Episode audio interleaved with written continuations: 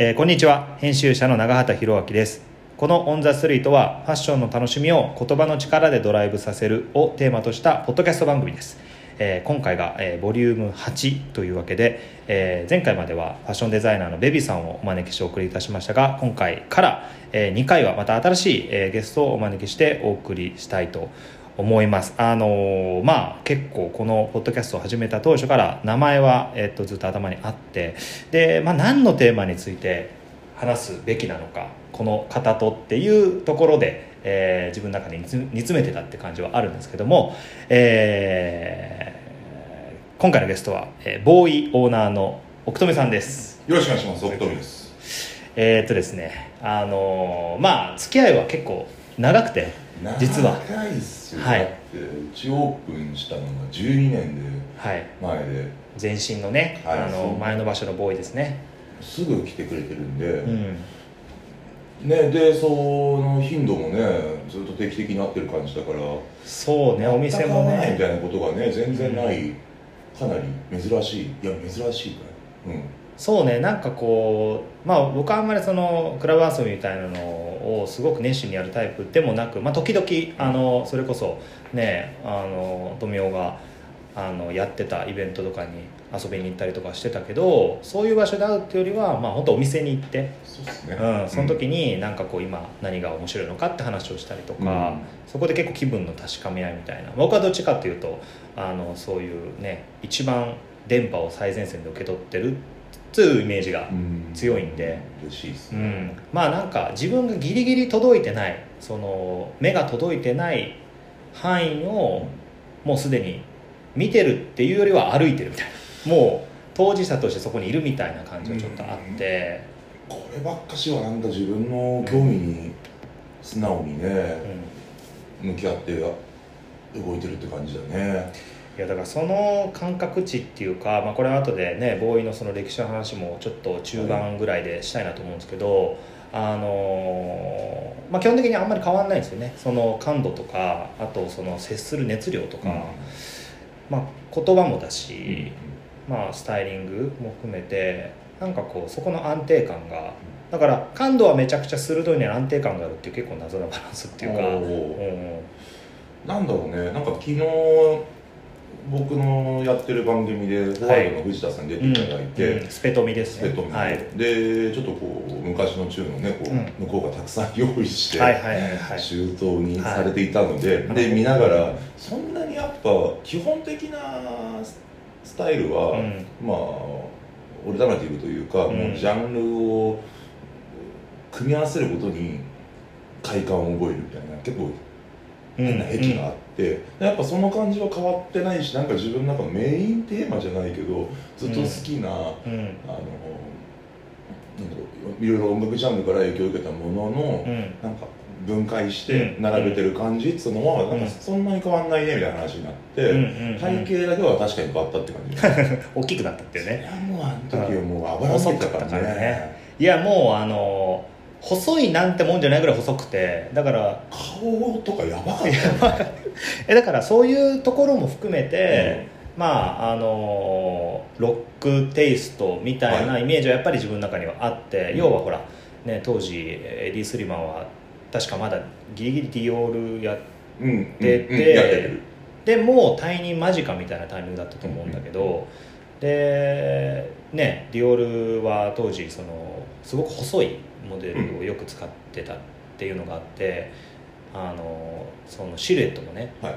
だからすごいロック的な印象がだからなんか安定感がさっきあるって言ったのはいろんなものにこうトライをしつつもやっぱ根底にそのバックグラウンドの一つルーツっていうか、はい。があるのかなって感じはちょっとしてて。そうね。多分もうものすごくこう、うん、自分がそのものがあって生まれてる、うん。根源のとこから、うんうん。うん、興味を持ったり、うん。あのまあいわゆるそのなんかバックグラウンドみたいなものは、うん。ずっと気にしてる、うん。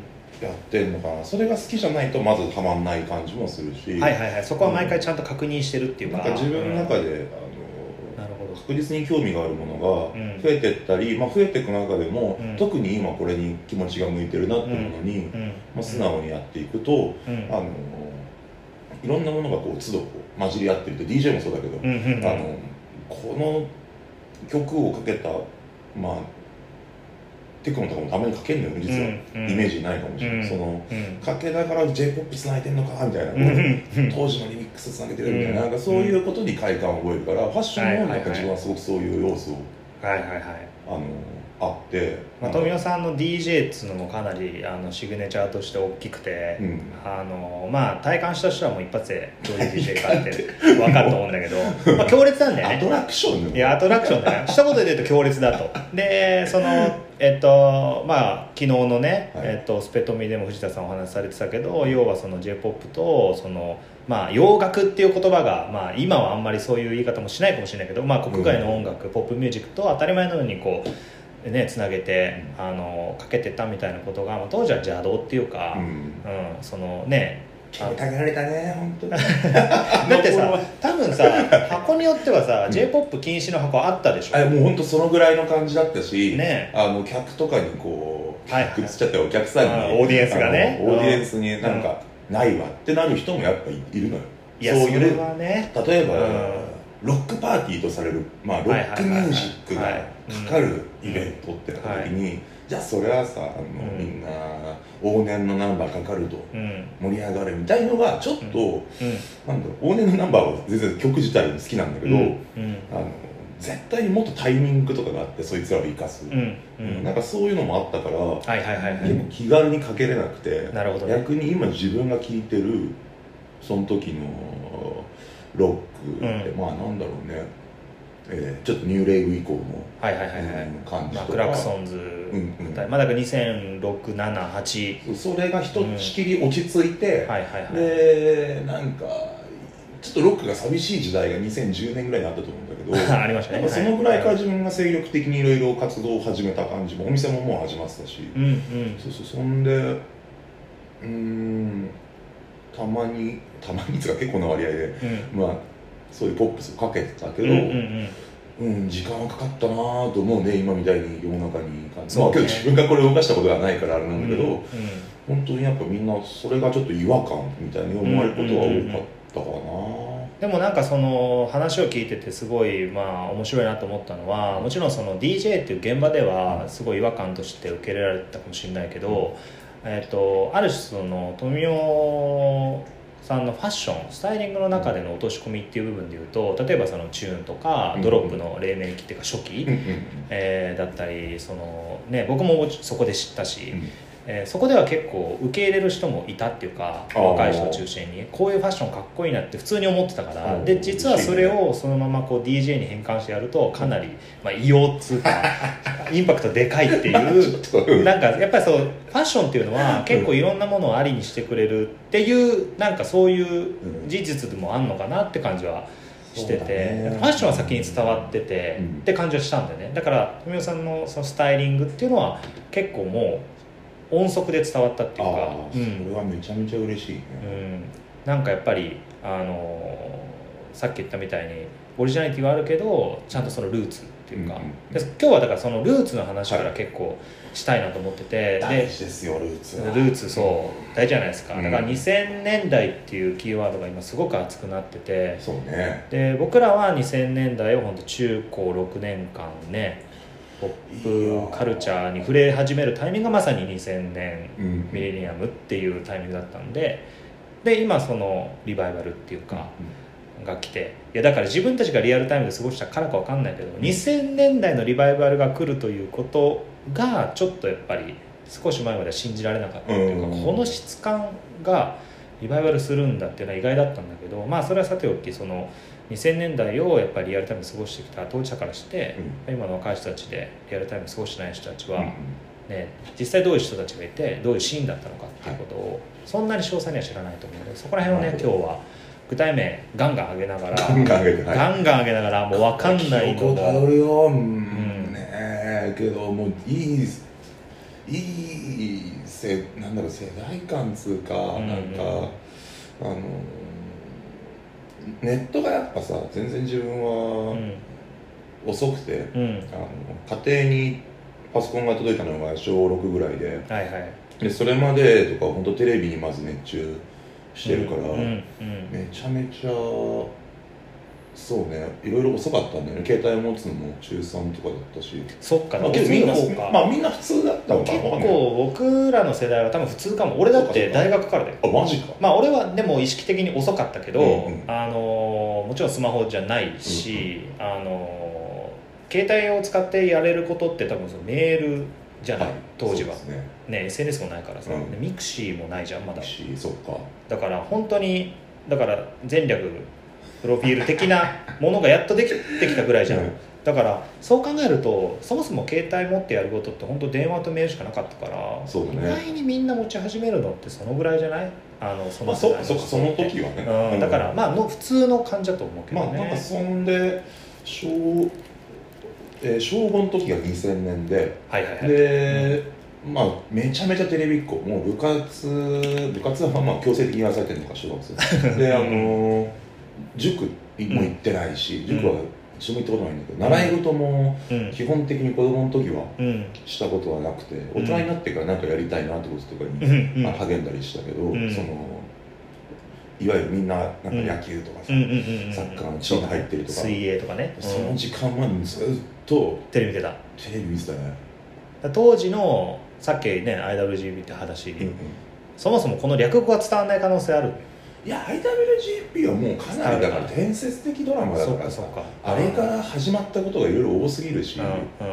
んまあけどあれを小5で見て、で池袋線西武池袋線沿いに住んでたから、うん。実家がね、うんあるからうわ池袋怖いけど行ってみたみたいなところからやっぱもう周りでは池袋に、とかまあちょっとその翌年には木更津にかかったからはいはい木更津からとにかくやっぱあのね堤幸彦さんと工藤官九郎さんの影響は多大にあれは、ね。自分は映像映像作品ってあれだけどそのドラマ作品にすごく影響を受けて、うん、でその辺の時に本当に音楽番組も熱中してほぼ地上波全てって言えるぐらい全部見せたと思う。どんなジャンルでも。そのテレビっ子だったっていうのがあと例えばボーイね自分で始めた後にえっと大阪のあの古着屋さん14歳と一緒にコラボレーションして、ああいうねその J のうん。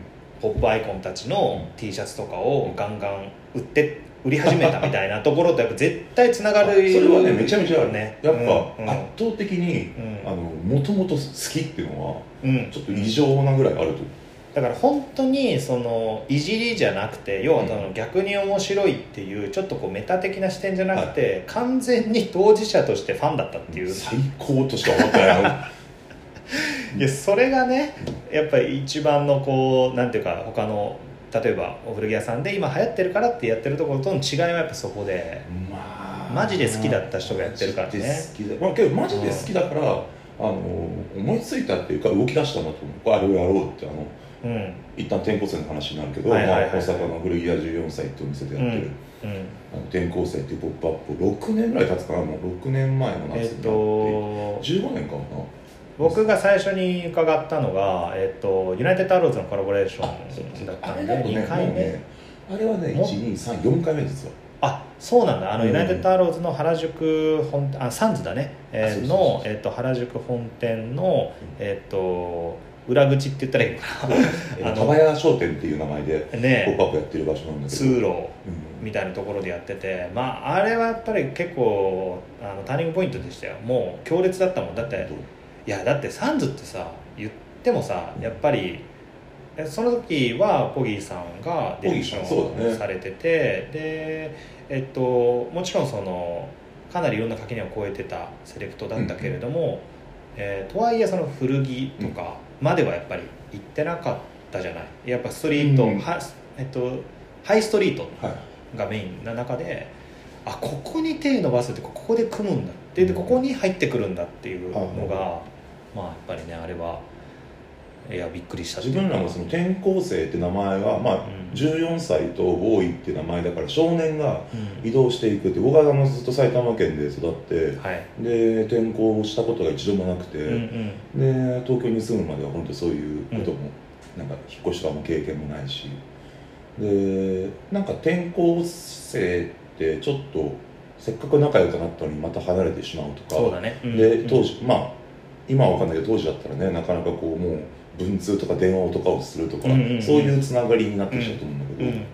なんかその転校生の気持ちをお互い転校を経験したことない男たちが少年性のある名前をつけてるから、ってなったんだよね、うん移動式でやろうっつって、うん。だからまあ最初は自分とちょっとね関係のあるところでやったけど、うん。そっからはあの本当に今まで行ったことない場所とかうん。まあアローズは行ったことあったけど全然あの会社的にも関係がなんだろう。つながりがなかったっていうか、うんうん一緒に何かすることもなかなかないし。うん。で4回3回目の時にボギーさんが来てくれて転校生にあのギャラリーでやった。その時は大都会大都会だ、うん。そうだ。あの渋谷のはいも飲み屋です、うもうあの渦を巻いてる。渦を巻いてる。渦を巻いてる店ね。であそこで1回目と3回目やらせてもらっててそっか。でその時にボギーさんがいらしてはい。で連絡したんだよねすぐ。終わって、うん。会期が終わってすぐに連絡してう、ん。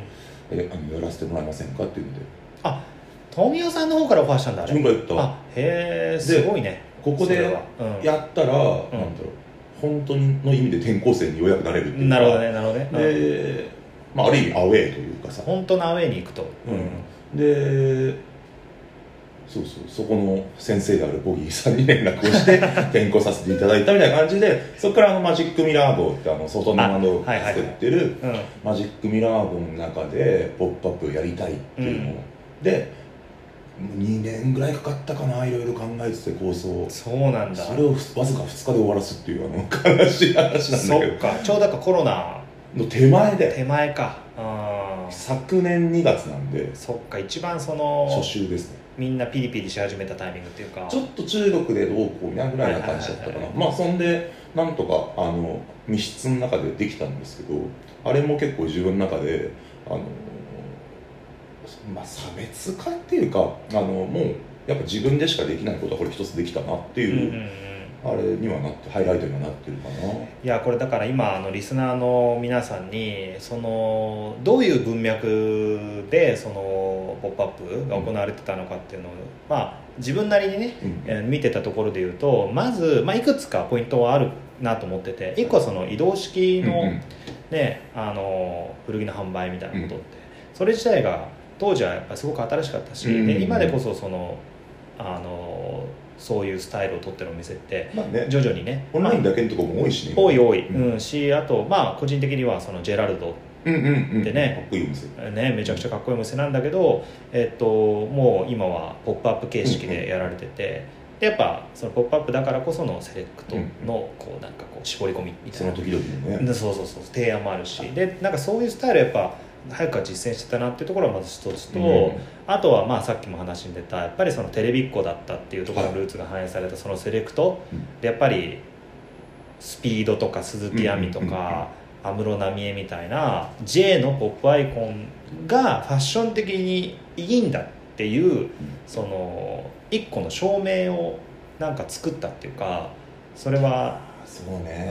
うん、だからやっぱりその説得力は2人だからこそね14歳とやっぱボーイだったからこそできたし、あのせなんだろうな、まあ、実際にそのデザインがすごくよく見えるっていうか、うんうん。なんか半分笑っちゃうんだけど半分感動しちゃうみたいな、うんうんうん。めちゃくちゃおしゃれじゃんみたいに思えるその微妙な塩梅って、はい。やっぱりどっちかに転ぶとさなんかギャグに完全にギャグになっちゃうしね。ももしくはなんか今のロックティーみたいに完全に権威化しちゃう。うん。でもどっちでもなくてなんかそのバランスでやれたってた店っていうのはやっぱないかなとは思っててなんかやっぱそうそういう意味でもあの「ポップアップってすごくでその後のねやっぱり流れっていうか、うんうんうん。実際にあの J のアイコンのさあの J のアイコン？J のそんな言い方すんの？今 J のアイコンって。う んわかんないけど、はい。あのでもやっぱりさ、うあのなかったジャンルができたじゃん、その後、んまあね。うん、でそのやっぱ先駆けだったっていうのはもう確実に言えるな自分がやったら伝わると思ってる、あの、うん。ちょくちょくお店でも置いてたラインナップだったし、うんうん。あのピンポイントで受ける人には受けてたんだよね。であーなるほどね。けど本当ピンポイントで、そこで共鳴して、うん。めちゃめちゃお店でも話すんだけど、うん。みんなわずかなとこにしか届いてない自分の超超局地的なね。局地的うんうん。な、まあ不甲斐なさというか、うん。もやっとした感情もあったんだけど、うん。14歳と出会ってすぐもうインスタで見つけてオープンしてまだ数ヶ月ですみたいな感じだったから、うん。すぐに行ったんだよ大阪に。あすごい自分に。ねジャーナリストじゃんもう。戦場カメラマンみたいな。そう現場。すぐ行きますみたいな現場ねをもうさあー。確かめに行ってどんなことが起きてんだろう今このこの3畳半ぐらいのあはいはいはい四畳半もならぬみたいななるほどね。ででまず行ってう2時間いたけどほぼ無言だったの自分がもうずーっとディグしてんずっと見てたんだ。で何枚も買ってで帰へってまあホクホクしたんだけどやっぱあの人と東京でやった方がいいってなってですぐに連絡をして最初だって DM インスタ DM 送ったらこういうことをやりたいんですけどつって。でパソコンのメールアドレス教えてもらえますか？つって。パソコンないんですよねメールアドレスもじゃあ電話でいいんでいいすよ話しますかつって。うんそっから始まってるから。なるほどね。あと当時使ってた CD のオーディオうもん。うちと同じのを使ってたのたまたま。同じ、へ全く同じやつ。とかうん。いろいろ共通点があってすごいね。なんかドキッとして、ん。でだから本当に対面対面っつうかほぼ話さずに、うん。なんだろうあもうそあの実際の。直接会ったのはその1回だけでなるほどね。その搬入の日までうん。会ったことなかったんだけど会話がやっぱ電話してても面白いから、うん。なんか会うだろうなと思ったらもう搬入の日に面白すぎて、うん。絶対1時間で終わる作業を6時間してた。ずーっとそのについて話してたでしょ。ここれやばいねみたいなつってやってたから だからなんか自分が、まあ、そうやってテレビっ子だったとかさ、うん。いろいろこうポップスを堂々とさ影響を受けて、うん。でむしろそれがやっぱ自分の中でとてもこうなんだろう眩しいものっていうかはい輝いてたものだから、うんうんうんあの本当にあの超肯定したからさまあ、うん。ある意味洗脳されてるぐらい、うんそのテレビがの影響っていうのはものすごくあってそれはさ、その自分がもちろんティーンネイジャーだったっていうきらめきもあると思うけど、うんうん。時代的なきらめきもあったと思いますそれはあったと思う。あったと思う、うん、だってあの他の子たちは他の子たちって言ったらあれだけど、うん。あのクラスメートは違うものにもうん。ね、うん。あのー夢中にはなってはいたけど、うんうん。けどやっぱそれでもうーんなんだろうね。あのうちは姉がいるから姉の影響もするんだけど、うん。時代のなんかその今との違いだったりとかそのやっぱりねデイグローの下中君が、えっ、とその昨日のね、スペトミに藤田さん次に出ててでデイグローの新作の話してたじゃない、うんうんでデイグローの新作ってまさにその2000年代前半みたいなワードがうんうんうん。あってで僕も実はその前に、えっと新作のインタビューをさせてもらった時にその時代の明るさみたいなうんうんうん。キーワードが出てきてああの時代は明るいと表現するっていうのは、うん。まあ、言われてみればそうだろうなそうだなっていうのは感じたんでね。だけどそれがみんな感じてることなのかいや感じてああそうだろうね感じてないのかな、なんかただそのさっき言ってたその時代のうん。眩しさみたいなのうは、ん。なんか自分だけじゃなくてもいろいろ感じやすかった、まあ、シンプルだったんだろうね情報の入り方が、はいはいはいはい直接会うか、うん。まあ、さっき言ったその塩見さんに直接会うみたいな、うん。直接会うか、まあ、テレビか、まあ、ラジオか。ラジオはそんな聞いてこなかったけど、うん。やっぱ好きなミュージシャンのラジオは聞いて、それをおすすめしてるやつとか、うん。そのまま聞いてたし、うん。なんか掘るっていう作業が、うん。単純になんか興味の興味持ってそのままやってるだけだから、うんうんうんなんかネットとかってもうさ、うん。本当海だからさ、うんそうね。触れないじゃん、はいはいはい。けど絶対どっか届かんだよあれはね。テレビだと、うん。なんか来週さうん来週もなんかこうビデオ撮ってさ繰り返し見なきゃ分かんないこととかもあったりとか、うん。なんかどっかでこう雑誌もさ一回読み終えたらいろいろ何度も何度もこう最初から最後まで読み直すんだけど、うんうん。うん。そうかなんかそのパッケージがしっかりあるかも。時代的に明るかったって言い方だとざっくりしすぎだけど、うん。情報の入り方とかはシンプルで明るく見えてたのかもね。見えてたんだよね、うん。あなるほどね。だからパッケージされてたからこそちゃんとそれがこう明るいなんていうかその今これが熱いんだよみたいなことが分かりやすくダイレクトに伝わるっていうか。そうかも。今だったらなんか批判的な意見とかそうだね。まあ、批評的なものとか、はいはいはいそういうのも同時に入ってくるもんね。簡単に見れちゃうからさ、うんうんでだからこそそのなんだろうみんなが大きくこういいと言ってるものがいいって外に出やすすぎるけど、はいはいはい。うーん。なるほど確かに。やっは今は複雑だよね。うん。うん例えばその何に乗っかるかみたいなことをみんな結構メタ的に見るっていうか例えば今これがどれぐらい盛り上がってるかも分かるじゃん、うん。誰が好きなのかっていうそのなんていうかファンダも見えちゃうからそこに対しての意識とかが出ちゃう出ちゃう時代ではなかったよね。多分。そのね。うん。もっともっとそのあのーまあ限られ情報ソースも限られてたから、うん。そこでの好き嫌いしかないっていうかうんあとはそのメディアに対する信頼とかもまだあった時代な気はするから。まあね、うんまあむしろちょっとで絶対的だった絶対的だったか。あるし。そっかそっか、うんそのぐらいあったかやっぱり、うん。確かに。自分の場合はね特にね。その今あの目の前にはい。メンノンと、はいはい。あのヒュージのね2000年代前半これ一応参考資料で今日持ってきて、えーまあここら辺の僕はなんかまあそれこそヒュージとかは、あのよく読んでたんで、うん。結構そういう意味で言うと権威的なものは感じてたし影響もされたと思うけどあのこの回を始める前に、はい。富雄さんに2000年代のポップアイコンは誰かみたいはいな話をしたね。聞いたら、一言むずいと。むずいでしょ。むずいよ。2000年代は多分自分の中でめちゃめちゃ情報、まあなんだろう影響が多い、うんね、時代で、うん。もう都度いろんなものに出会っうて、ん。だから、うん。あとみんなが共通して影響を受けたってものがなんか少ない気もしてる、そうだからそこで結構自分の前明確に何人かいるんでちょっともう具体名上げまくりながら、うん。なんかそれについての話もできればなと思ってて。でやっぱりその音楽の話とかだけではなくてそことスタイルがどう紐づいてたのかっていうのが、まさにそのボーイが、えっとこの前の場所にあった時から実践してたこと、うん。だからあの音と、まあ、ファッションつながりっていうと言葉は平易だけど、なんつったらいいかな。その本当にそのディープなレベルでそれやってたって感じがするから、だから自分はね結構ね2000年代でもそれこそさっき IWGP の話だけど、うん。窪塚洋介さんはもう圧倒的にやっぱりでかかった気はしてて、そうでしかもさ俺大阪にいて、はで富さんは埼玉でしょ、うん。だから全然場所も違うじゃん、東京への距離感も違うけど、うん。窪塚洋介という存在の影響力ってもう日本全国に染み渡ってた気がしてて、やっぱり大阪でもすごいみんな好きだったし、あのでしかもそのなんだろう。まあファッションの部分でもすごい大きな影響力を持ってた、じゃん。やっぱりね、まあ、圧倒的に顔がかっこいいっつうのあるんだけど。ねなんかスタイリスタイルっていうものがやっぱあった？なんかこう、まあオルタナティブなイメージがあるって当時勘違いはなかったけど後から考えれば、うん。まあ、圧倒的にオルタナティブでもあったし、ね、芸能界の真ん中で活躍してる人じゃないけど、うんうんうん。あ要はそれは業界的に言えばね、歓迎されてた人ではないじゃん、うんどっちかっていうとちょっとヒールっぽいところもあったけど、でもやっぱりねストリートでの人気圧倒的だったっていうところが、やっぱまあ一人日本で挙げるなら窪塚さんかなって気は、まあそれはもうねうん、全く 言われてからあれだけど。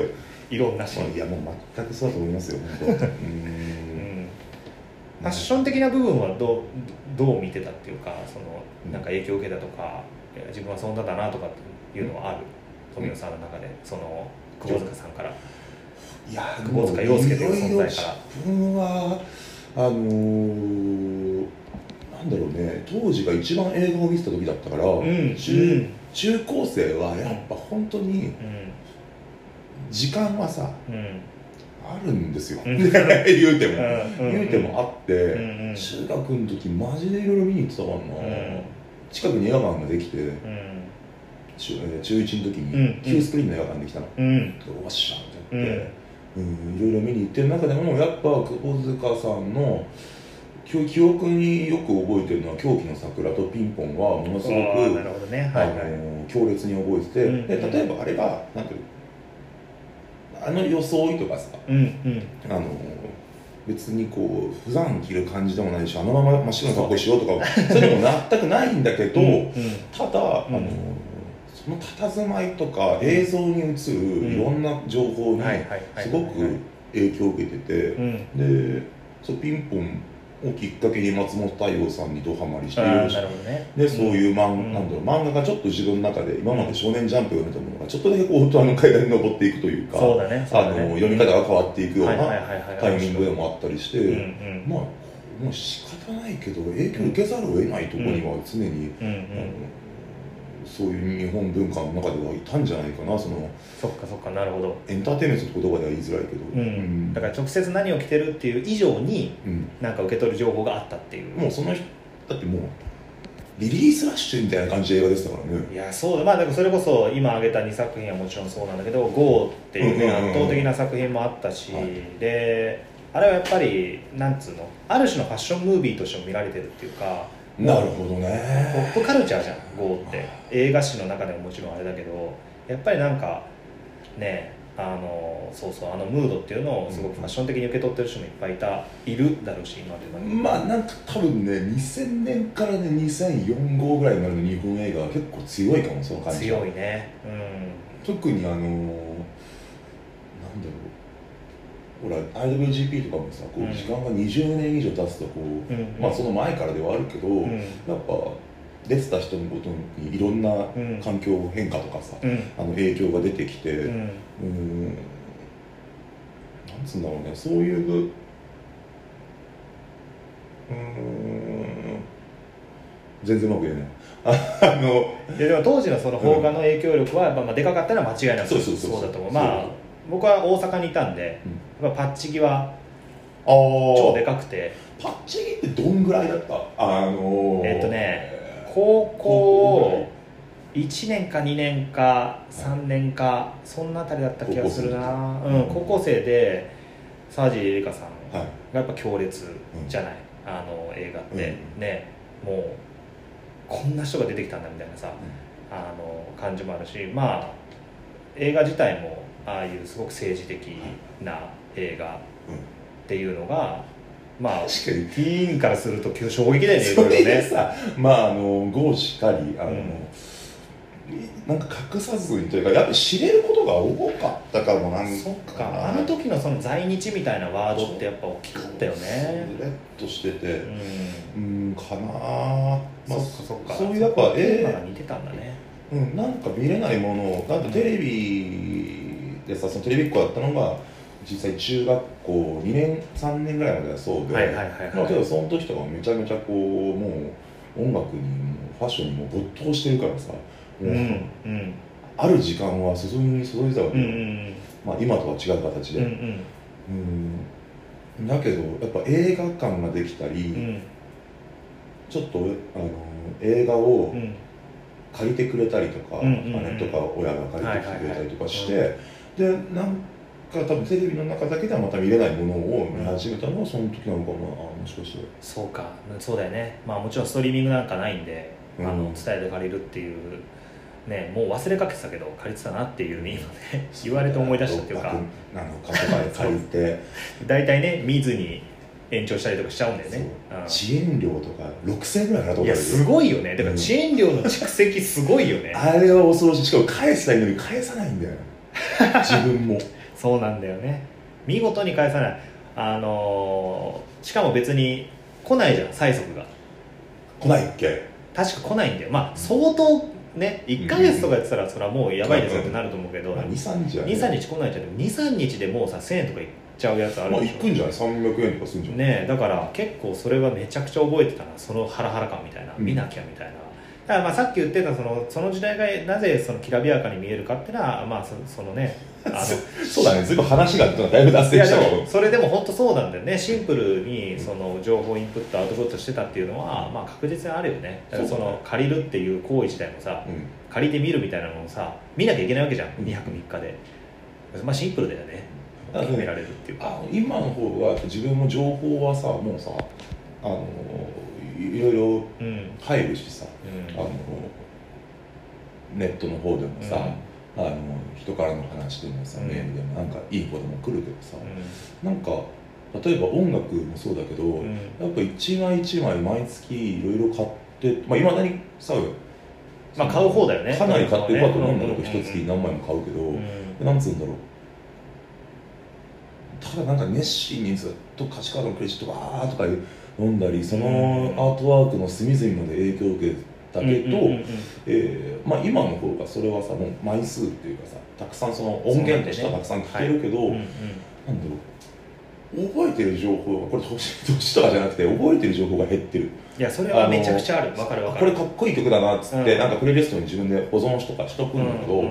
なんか一向にタイトルがうん出てこないとかね。なんかねパッとは出てこなかったりするけど、またアルバムの中の構成とかも全然覚えてないとかっていう昔のね聞いたもので歌詞カードとセットだと、あの何曲目とかっていう感覚ってあると思うけど。そうだからねちょっとねやっぱどっちの時代もうん。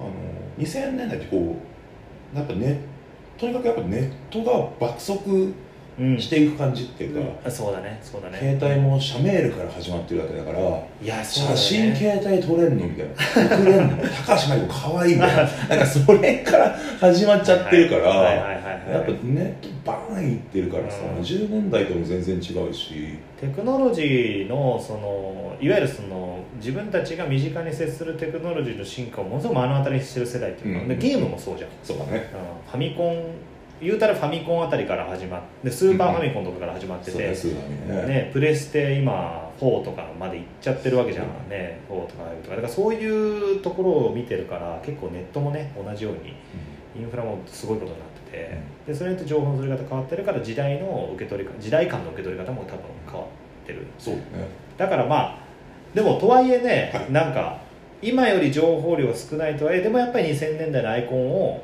うん。例えば絞ってあげる。その話だよね。絞ってあげるのは難しいっていうのがとです。あので僕は今窪塚さんってあげたんですけど、もう2人、えっとい、て、はい。えっと1人はミーカなんですよ、はい。でこれミーカーね、う長畑君好きなの。好きなのってまあ分かってると思うけど好きだよねめちゃめちゃ。ん、めちゃくちゃ好きでいやでこずれはっと言ってた気がするその時。そうこれはあそっか。そうかもね。なんかねあの昔のブログでもね書いてた確か書いてたね。うんそれは覚えてるな。ミーカにはとにかく入れ上げてでこれはあの実はそのなぜその3組にしたかっていうのはえっとまあもう一組もそうなんだけど、うん。えっと、今につながる流れを作ってくれたっていう。大事だよね。そうそうそう。でさっきちょっとね事前の打ち合わせでも話したけどリバティーンズとか話したのは、うん。ちょっとリバティーンズの再結成、えーライブをね、えー見た時にちょっといろいろとこう蓋をしなきゃいけないっていう 感じにうん自分の中になっちゃって、うん。やっぱりあの風化するものはあるよなっていう感じを正直しちゃったんだよね、うん。うんでそのミーカに関してはちょうど、えっと、今年のプライド月間って、ほら6月ってさ、うん。あの LGBTQ をはい。エンパワーメントする月間っていうのがあって、あのミーカが自分でね、えっと、スポンサーつくえつけていなんかこうウェブの企画みたいなのやってて、はい。で過去のその自分の出した曲と,、えっと LGBTQ の人たちの葛藤とかあとはそのねえっと過去のちょっと辛かったこととかをインタビューで話すっていうのをくっつけて番組を作ってたの、はい。でそれを見た時にあこの人がそのレペゼンしてきたことっていうのは変わってないしこういう形で結実したんだっていうのにすごい感動して、で出てきた時に一番感じてたのが、うん。ああいう今でこそノンバイナリーって言葉あるあるの分かる、うんうん。あの要は性男性性とか女性性にとらわれない生き方みたいな、はで自分は男子校だったから余計、うん。やっぱ男性性みたいなものにものすごくこう縛られてる感じがあって、うん。でやっぱりほらなんかこれはなんか良くも悪くもなんだけど当時の、えっと、スマートとかでチンカメとかさ、エロっぽいやつとかさが結構ファッションの中に入ってきて、うん。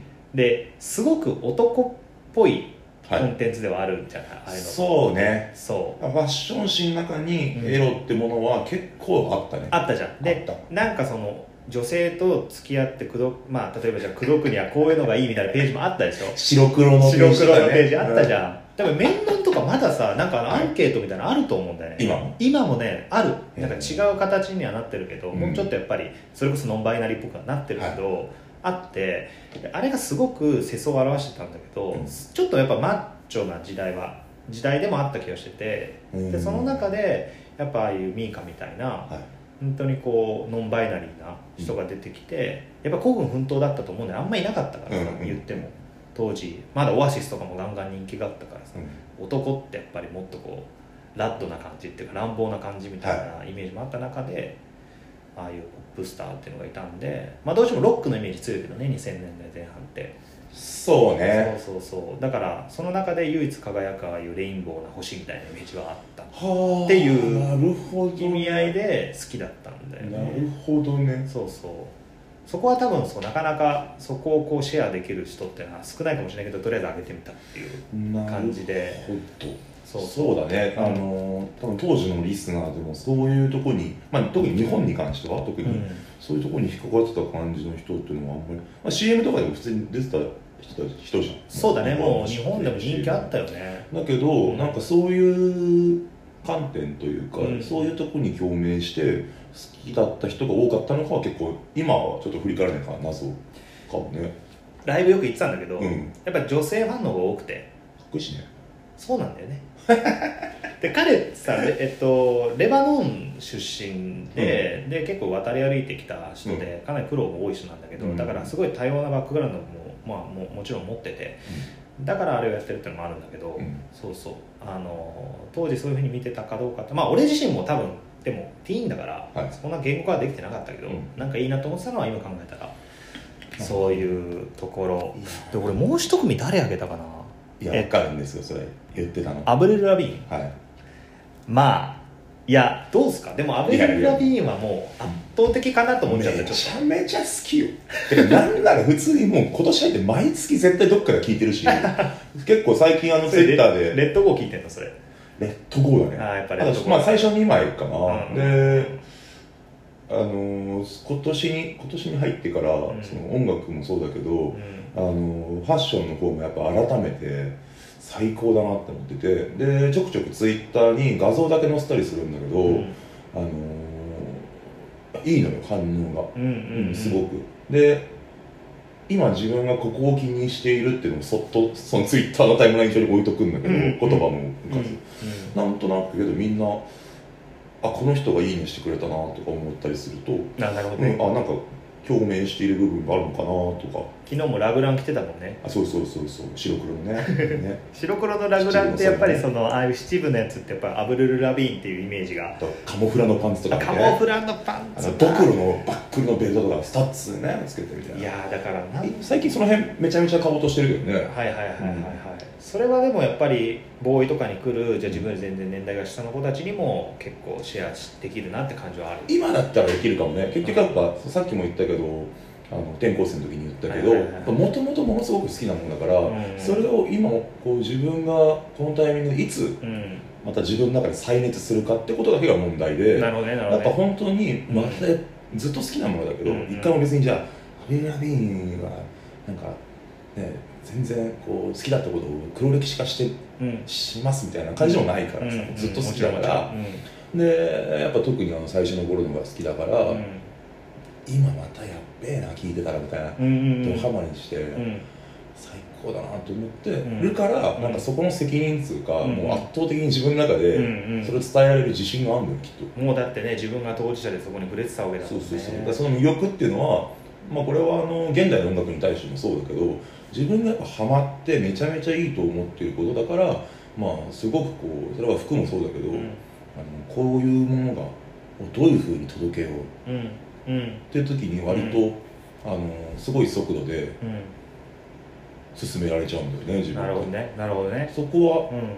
めちゃめちゃ現代のことを疎い方だしそのうん。ネットのあれこれとか、そのうん。うん。うん。うん。パソコンもよくわかんないからネット詐欺しかしないしうん。うん。うん。うん。なんかいろんなアプリとかもん。わかんなくて入れてないしみたいな,、なんかそういうちょっと部分もあるけど、ううんんその分解して並べる速度はなんか自分の中ですごくでもすぐだよね。自分の好きなところだね。すぐだよね。やっぱその興奮をやっぱりすぐ形に形にっていうか自分のファッションにはまあすぐに落とし込むし、まあ、アブル・ラビーンを俺自分が挙げたのは、うん。やっぱりそのまあもちろん当時からファッションアイコンとして見られてたかどうかは正直分かんなくて、どうなんだろうね。けど、うん。やっぱあの頃のファッションの感じはうん。影響はあった？あった？あネクタイとかもだしネクタイね。確かに女性ファッション誌とかあとスマートでも一回表紙なんか表紙やあと表紙なってんだなってっかもなんねかでなってたんだよね。ね。でやっぱりそういうさ国外のミュージシャンがさ日本の写真表紙になるみたいなのもさ、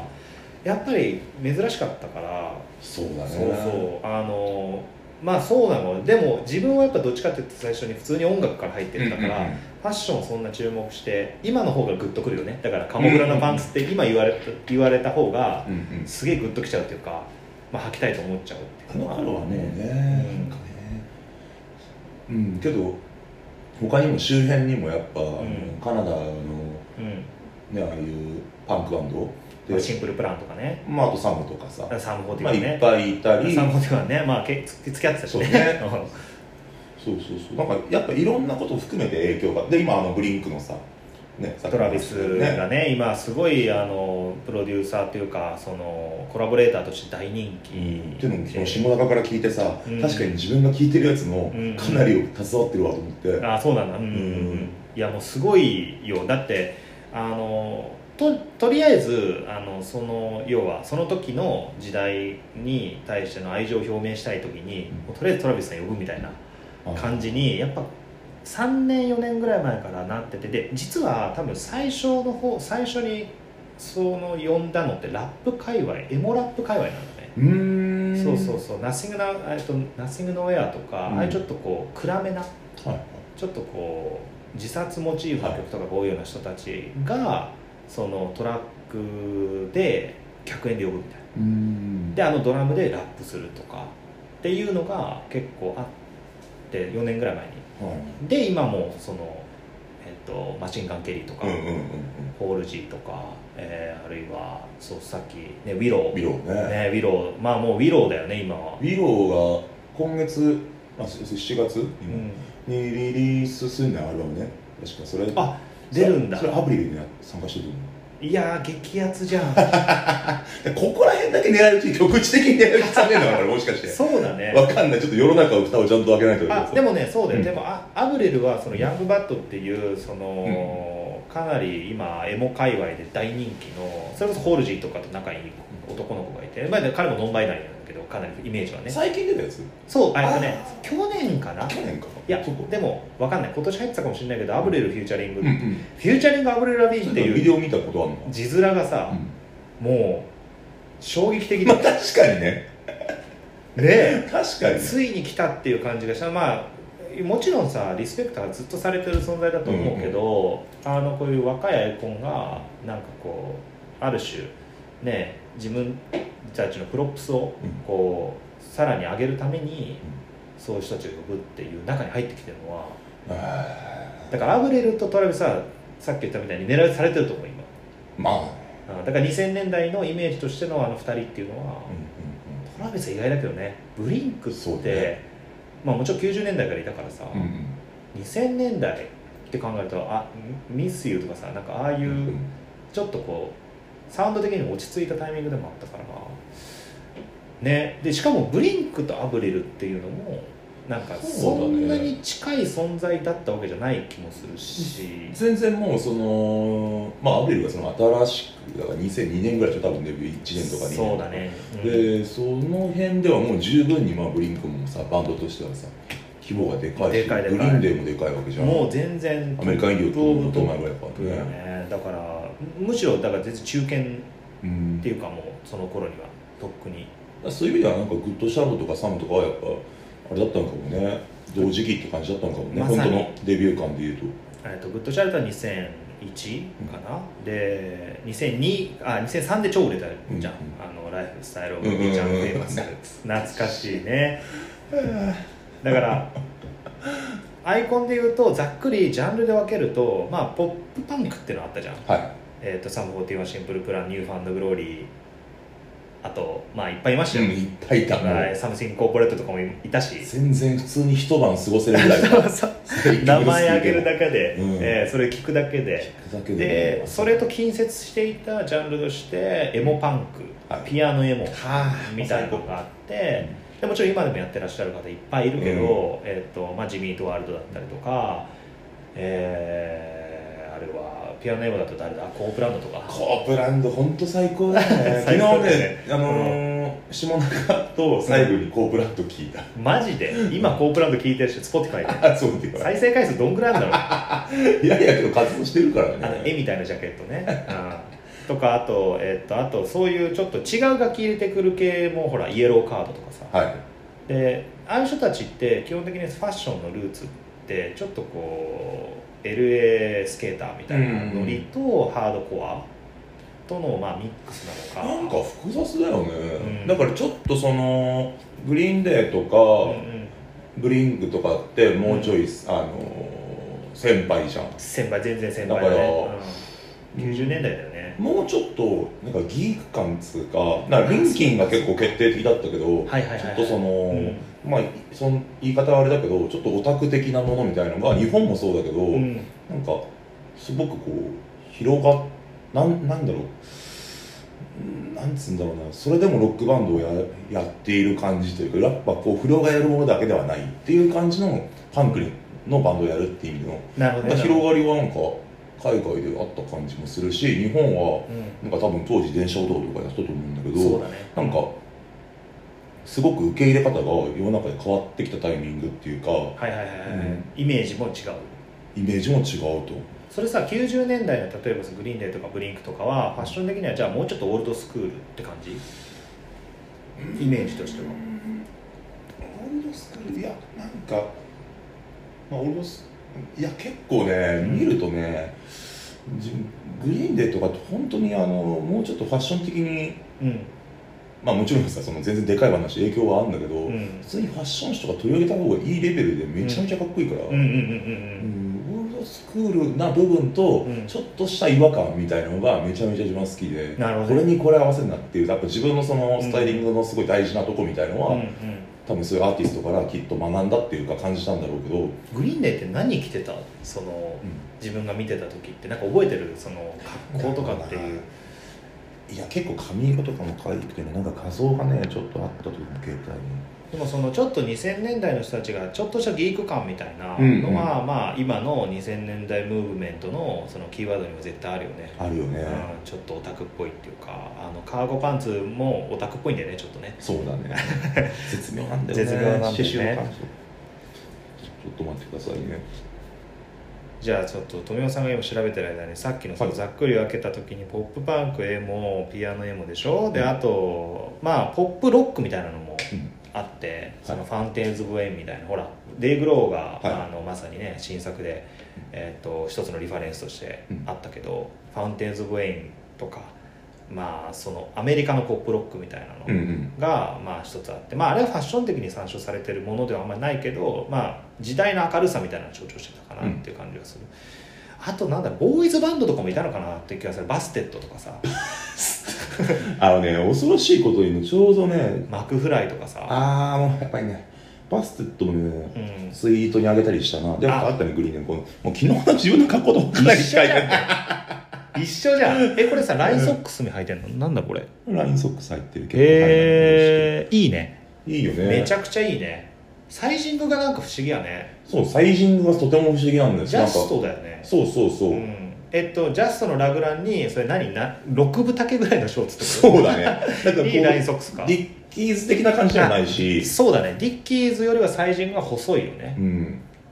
だからちょっとそのラインソックスとかそのショーツの合わせはスケーターっぽさはあるけどサイジングが違うっていうかちょっとそうだね、うん。サイジング結構違うかな。それこそイギリスのパンクっぽさもあるのかなまあ音楽があれうかも。うん。うん。だから結構ミックスなんだねもうねすでにその時点で。リンキンって俺ファッションで見たことなかったな。あすみません。アフリル・ラビーンの画像めちゃめちゃ保存してる時期が正月ぐらいにあるんうわめちゃくちゃあこれねあのーこれはめちゃくちゃ最高だねっていうかこのさたまらねえ。写真見ながら。これでもさやっぱさ、このババンズがさこれあれでしょ？これスリッポンだよね。そうそうそうそう。チェックあのいいね白黒のね。にこのパンパンクスタイルのショーツ。こうトリップとかねタあトリップイガー・オブ・ロンドンとかそっちそっぽいけど。だね。タイガー・オブ・ロンドンロンドンとかさトリップとかもさ今やっぱりヴィンテージ市場でちゃんと値段上がっ上がってる上がってる。もんねでまあちょっともっとテクノパンツとかの方が流行ってるけどやっぱその流れとかで、ああいうシルエットのパンツは流行ってるね完全に。トリップってでもいいアイテムだと思う。全然1万円とかいくよねほらあーリンガーって着てるアブリルねかわいい赤のね。リュックのこのさリュックしょっててかリュッ肩に缶バッジつけてリュックリュック背負ってる写真ってないよねまずそのアーティス貴ト重な貴重なね。これファーストのデビューの時のインタビューの写真だね。いいですねこれこれねこの辺もねティアドロップにこあティアドロップとかあったんだ。本当にティアドロップって今かけてる人 なかなかいないから。いやあとさ、うん。アプリルやっぱ基本的にさあのバベルトのバックルがいいね。そう、うん。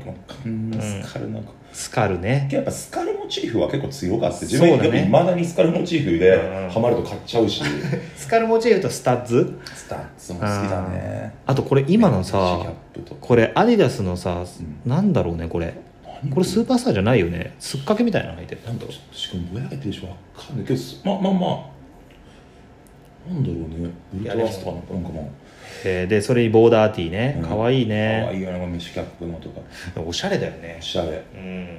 こんあもうまさにじゃないですか。だからあのほら俺いつも読み方わかるんだけどビなビアバードゥビアバッドゥビーのノリはもう完全にアブリルが どうなんだろう。それはちょっと言い切れない。あの元ネタにあると。いや結構ね。まあもっとあれかちょっとサイバーっぽい感じもあるのか。もっとオルタナティブなところな感じがする。だ例えばサッカーマミーとか、はいはいはいああい。うのあスネールメーカーから思い始めたけどちょっとなんかまたあれもあれで違くて、うん。サッカーマミーを聞いた時に、うん。すごいこう90半ばちょいぐらいとかのオルタナティブロックの空気とかを持って感じた。ていいな。けどなんかいわゆる最初は結構インディー感みたいなものも強かったんだけど、うん。どんどんそのポップがそうだね。広がった感じ、まあ、スケールが大きい音楽になってっててでビアバートゥービーその後知ってなんか近いどっちかというとそっちに近い感じの感覚あなるほをどね。覚えてるかも。なんか例えばじゃあスマパンスマパンだよね。とかかなりあるよね。うん。なんかなんだっけあのイブトンワうんうんうんうんうん。が好きだよね。なんか最近の曲がうんなんかスマパンっぽいみたいななんか一一時期のさアドアーとかのへスマパンっぽいみたいなのがちょっとーしかもアドワーなんだ。周りでちょっと多少話題になってた。もうアドワー機を今参照するってのは面白いですね、うん。なるほどでねなんかその今日本でもこうさインダストリアルなさ、うん音楽の、例えばフォレストリミットでうんとかさ、うやってる若い子とかがちょっと増えてきている感じがこの数年はあったけどなんか結びついてきた感じっていうかその歪みの感じとかがそのオルタナティブのちょっと暗い時期に差し掛かった2000年手前ぐらいの話なんだけどなんかそれを超えるとなんだろう。ちょっと明るくなってそうだねそうだね。やっぱ確かに。2000年代はやっぱ明るかったのかも音楽。ああそうかも。だからアドワーとかが一番逆に言うと暗暗い。し重いし。世紀末はなんかみんな暗くなってたよ、そうだね。日本のドラマだってそうだね。音楽の空気だって、うんうん。ちょっとこうそういう暗いモチーフ多かったもね。もうん大予言とかがさそうだね世そうだね。界もう、はいはいはいはいはい。そうだね。2000年問題みたいなのもいっぱいあってそっかそっからだから抜けて明るい時代ってみたいなものがもしかしたらあってでこういうさ今目の前にあのバズうんうん。のねロッキンが出してるバズのえーっとこれあのいやだからコロナ禍でこれ見るとさらにうわって感じするけど、まあちょっとフェスはね、うんフェスの特集号っていうのがね必ずあのオアフェス終わりには出ててでこれ見るとあのなんか、ね、当時の熱気が伝わるんだけどまあ軽かったしよあと国外のカルチャーが日本でめちゃくちゃ受け入れられてた。なんだろうねなんかそのテクノロジーもさ、うん。進化していったわけさっき言った携帯がとかパソコンがとかがさ、当たり前に人の手元にさ確実に一人一台みたいなうん。時代になった時にやっぱ情報の入り方が変わってきて、うん。海外のものの届き方も変わってきた気がするけどね。まあだから具体的に言うとマイスペースとかも出てきてすがもいや結構我らさのも。我らの革命ツールだったじゃん。なんかう海外の DJ とかとねこうなんかやりそう取そうそうそうそうりとかできたからねそうそうそうだってまあそれこそさウェブ上に音源を上げてそれをみんなが聴けるみたいなのの本当にね最初の方のツールだった完全にそうだね。からね。だから俺いまだにさやっぱミューズとかさレディオヘッドみたいなその人たちの音源を最初に聞く場所がそういうウェブ上のここで公開されますみたいなのをいまだに覚えていて、だからそこでまたなんかこう要はタイムラグなくなったっていうか、うん。多少昔は日本版と例えば輸入版でタイムラグがあったりしたけど、うん。それもだんだんなくなってきてもう聞けちゃうみたいな、まあ、YouTube 前前夜みたいなところがあってだからこのバズの2005年はオアシスがねサマーソニックかな？フジロックかな？の鳥を飾ったこの辺りってのは本当に国外のアーティストの動員が結構えげつなかったそうだね、うん。全国細かくツアー回ってるイメージだねこの時は。そうだね。今では本当に考えられないけど東ね京だけとかねあるからね栃木長野とかまで回ってる 人もいたからね。すごいな。なまあ、まあてか名古屋は絶対あったじゃん昔は。ううん。けどやっぱこうやって見てて、あの自分が今やってることがなんかある意味必然っつうか、うんうんうん。やっぱ影響を受けたものを、うん。その時代の空気をさ自分はしょっちゅうさ、うん。うんあのクラブも行くしさ、うん。なんかそこで感じることも多分いいっぱいあって、うん。街中で歩いてて人の服を見るうん。とかも、うん。なんか空気感を感じるっていうのも大事なんだけど、うん。ちょっとある程度何か目的を持って集まっまあさまざまな目的ではあるけど、うん。とにかく一つの場所に集中した街よりももっとちっちゃいところに集まった人たちのなんか気配っつうか、空気感みたいなものを、うん特定のアイテムとかじゃなくて、うんファッションのうん。なるほどね。うん。心からはみ出てさうん。体にまとうわけだ、うん。なんかその空気をうん。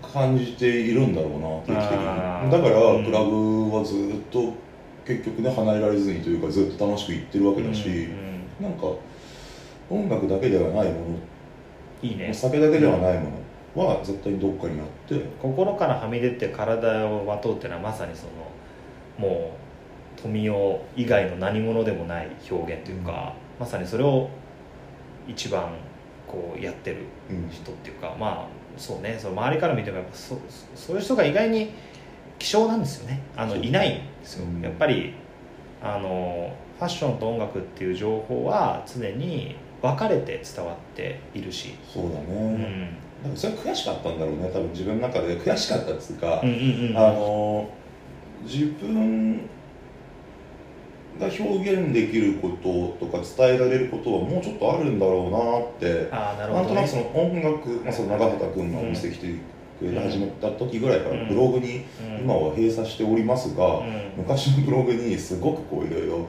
毎回自分の好きな音楽を書いてたんで、まあ、ほぼお店 としては別にいらないその多分当時の会社の人からしたらいらない情報ではあるんだけど多分自分はすごい伝えたかったんだろうね。今自分がこういうことを思ってる懐かしいそのブログ読んでましたよ。嬉しいね。だからレッドライトカンパニーの話したもんねそれで。もう誰も知らないと思うけど。サマソニのマウンテンステージにね2009年か10年じゃない？そそこそこね。10年ぐらいうんそこそこ売れたんですよ。えーまあまあ売れたんですけどあのね、まあ、一瞬で 消えてしまいましたが、まあ、そういうねうん。バンド要は全然ファッションファッション誌とかで取り上げられるような人じゃないけどその音の部分で何かしらそのビビッと時代感を感じててうん。それをだからさっき言った心からはみ出てじゃあファッションにどう落とし込むかっていうのが今もボーイを通してまあ実践してることだっていうのがね。けどやっぱ音楽ってさそのその時々でさ、ハマるハマんないっていうかさ、まあ、曲もさ自分ミスチル大好きだけどミスチルもさ、ん。今はこの辺めっちゃ聴くとかもあるし、うん急にこの辺にはまるとか、うん。そういうのもあるから、うん。なんか結局自分の環境とか心の状態とか、うん。なんてもちろんそのうんうん。時代性うん。で気になることもたくさんあるんだけど、うん。ちょっとそのやったら最近こういう感じのものが出てきてるなとかうん。も気になることはあるんだけど、どちらかというと、うん、最初にも言ってるけど自分がなんかグッと心惹かれてうん。興味を持った先になんかどんどん興味があるものが出てきてわーっとなって盛り上がってるみたいなのがもうずっと続いてるだけみたいな、だからあの奇跡的にやっぱお店って人があうん。の来て、うん。その買い物をするだけじゃなくてん。自分は会話もして、うん。あのお客さんとも友達とも気持ちをこう、ね、交わるところを、ねうん。探したりするわけじゃん、うん。うん、だから常にこうインもアウトも、うん。うん、気持ちよくある感じなのかなだからうん。思いは割と自分の人生をそのまま照らしてるだうん。照らし合わせてっていうか、うん。外に出してるだけかな。いやそれはねだから一番お店のそのボーイの魅力だし、まあ、昔からそこは変わってないっていうことでちょっとじゃあここら辺で一回はい。はい。えっと区切ってで後半ははい。もうちょっとその2000年のその今のもしかしたら若い世代が知らないようなはい。隅っこの情報とかもちょっと出しマジそれさ本当さここだけが楽しいんじゃないの？大丈夫これ？大丈夫大丈夫。大丈夫。今 Spotify って全部聞けるから。ぱそれが素晴らしいところで、逆に言うとスピ隅っこをちゃんと具体名で上げていかないと、うん。歴史としてなかったことですなるほどやっねぱそれはねあのレッドライトカンパニーもおそらくありますからちょっと後で調べますけど。はい。あのーやっぱり聞いてほしいなっていう思いがありますね。というわけで、はい。えっと前半ここら辺で。まはい。ありがとうございました、はい